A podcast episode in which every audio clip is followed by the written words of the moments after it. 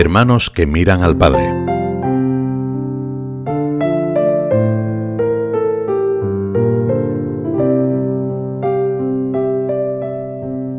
Aquellos últimos días, Jesús había pasado mucho tiempo entre quienes a ojos de la sociedad parecían estar más lejos de Dios.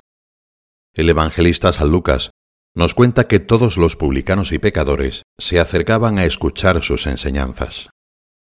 Este movimiento de gente hizo que quienes presumían de custodiar la ley mosaica empezasen a murmurar entre sí.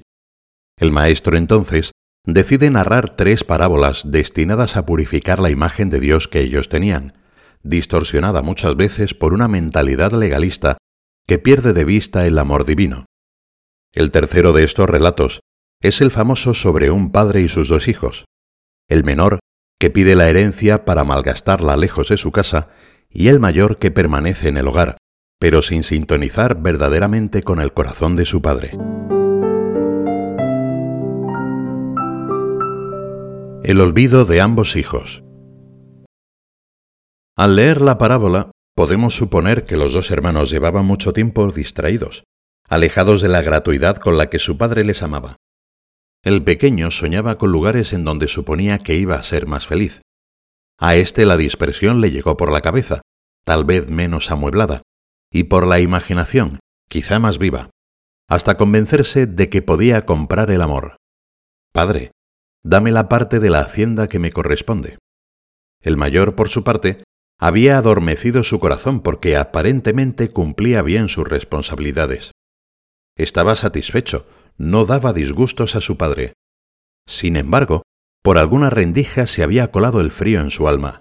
Quizás se había ido enredando en planes que, aunque parecían muy cercanos, no incluían a quien tanto le quería. Al final, ninguno de los dos concebía, aunque fuera de manera inconsciente, que era posible alcanzar una auténtica felicidad estando en familia. Mientras el pequeño la buscaba lejos, el mayor la añoraba en una fiesta con sus amigos. Ninguno de los dos imaginaba que podía alcanzar una vida plena junto a su padre.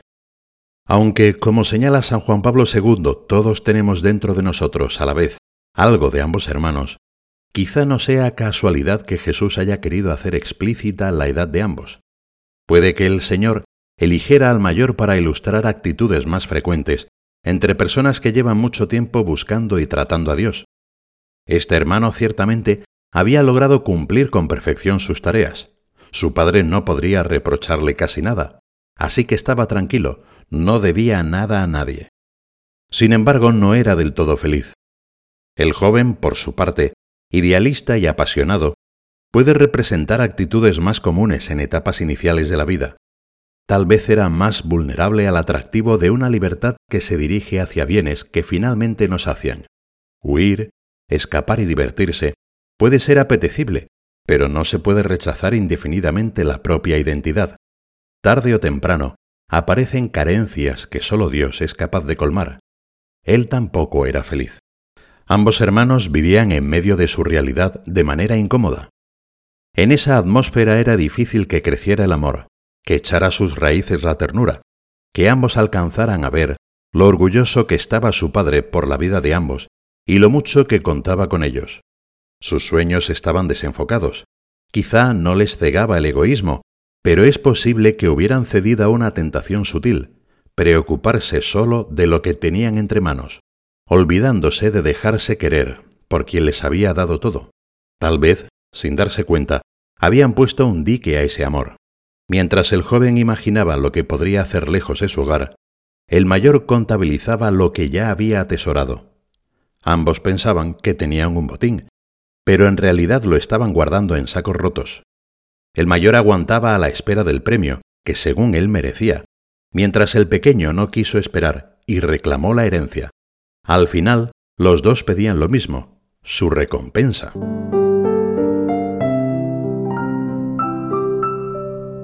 La alegría paterna de tenerlos cerca. Ambos hermanos, atrapados en sus seguridades, eran incapaces de atisbar siquiera lo que ocurría a muy poca distancia, en el corazón de su padre. Quizá los dos, cada uno a su modo, habían convertido el trato diario con él en una cosa más que hacer. Quizá nos puede suceder algo parecido a nosotros. Tenemos tantas actividades cada día, la mayoría buenas, que podemos agotar nuestra energía en eso. Incluso los momentos en los que queremos dialogar con Dios pueden convertirse simplemente en una tarea más. Al pequeño posiblemente le costaba mucho esa rutina. Necesitaba algo más intenso y sensible. El mayor, en cambio, lo había incorporado regularmente a su vida, pero no lo disfrutaba. Así que la crisis estaba al caer, y es desencadenada por el regreso del pequeño. Ese es el momento en que todos muestran sus cartas. Entonces, mientras el pequeño no se atreve a pedir nada más que volver como jornalero, aunque fuera el último, nos enteramos de que el mayor no se sentía bien pagado.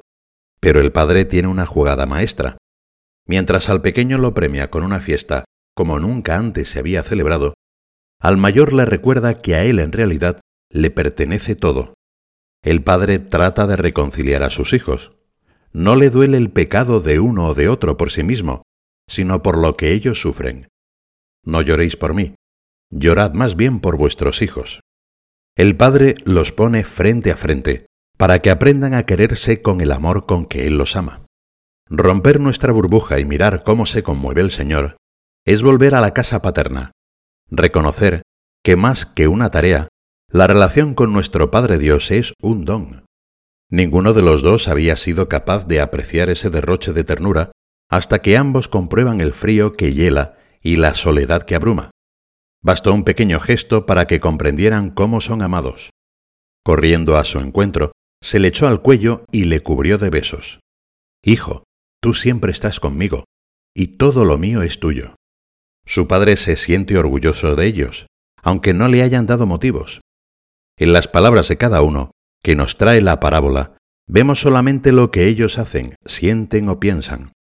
En las palabras del Padre, al contrario, se plasma la alegría de tenerlos cerca. San José María era muy consciente de ese tipo de situaciones tan comunes pero a veces ocultas.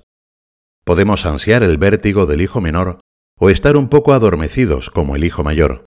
Sin embargo, el fundador del Opus Dei veía en ese trato diario con el Padre el más tierno cariño. Plan de vida. ¿Monotonía? ¿Los mimos de la madre monótonos?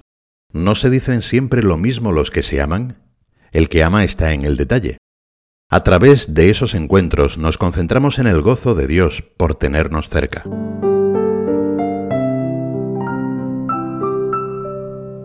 Una alianza anhelada. No es emancipándonos de la casa del Padre como somos libres, sino abrazando nuestra condición de hijos, y por lo tanto de hermanos.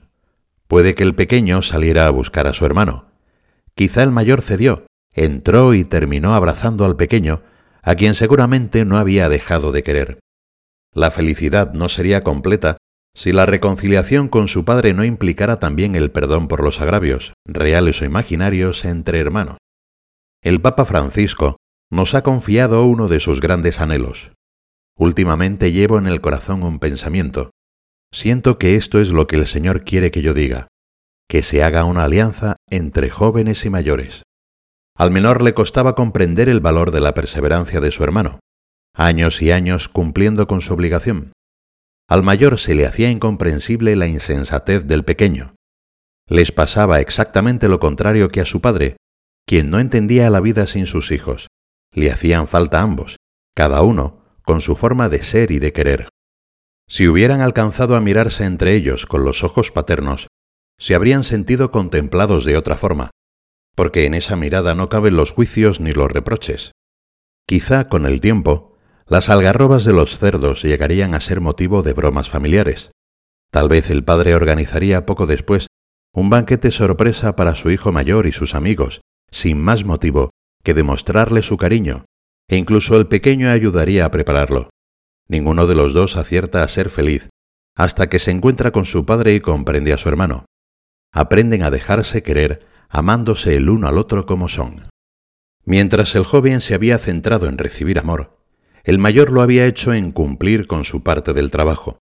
Ninguna de las dos actitudes es valiosa por sí sola. Cumplir sin amor cansa y desgasta hasta que al final se rompe la cuerda. Por otra parte, querer ser amado sin corresponder es imposible. También así acaba rompiéndose la cuerda. Por eso su padre les enseña a vivir juntos e integrar fidelidad y amor. Pueden aprender tanto el uno del otro. A través del trato con su padre, intuyen cómo se puede hacer las cosas por amor, libremente, porque les da la gana. Nadie como Cristo, verdadero hermano mayor de todos, ha logrado unir ambos aspectos con tanta fidelidad y felicidad. No ha habido en la historia de la humanidad un acto tan profundamente libre como la entrega del Señor en la cruz. Los dos hermanos se necesitan. Separados naufragan en la amargura y su padre sufre. Juntos lo hacen muy feliz. El joven tiene toda la fuerza y el ímpetu de sus deseos de recibir cariño. Estrena el amor.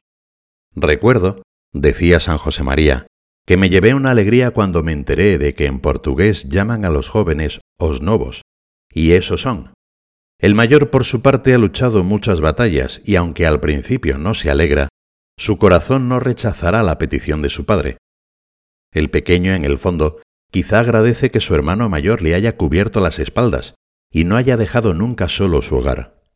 Concentrarse en el amor es la solución para ambos.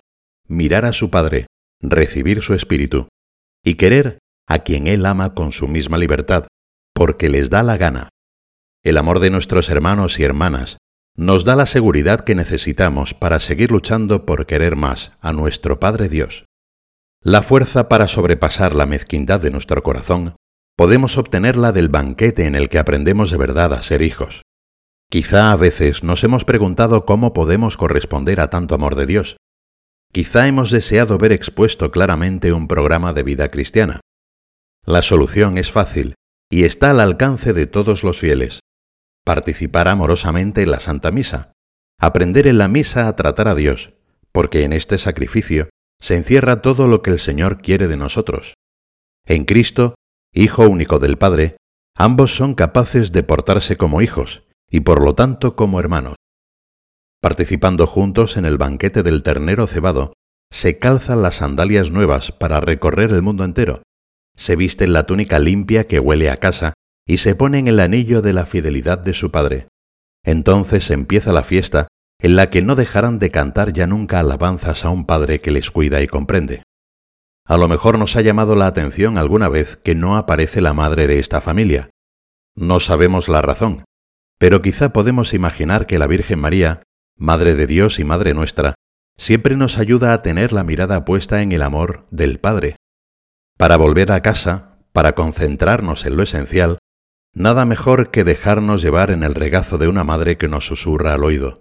Mira cómo te quiere Dios.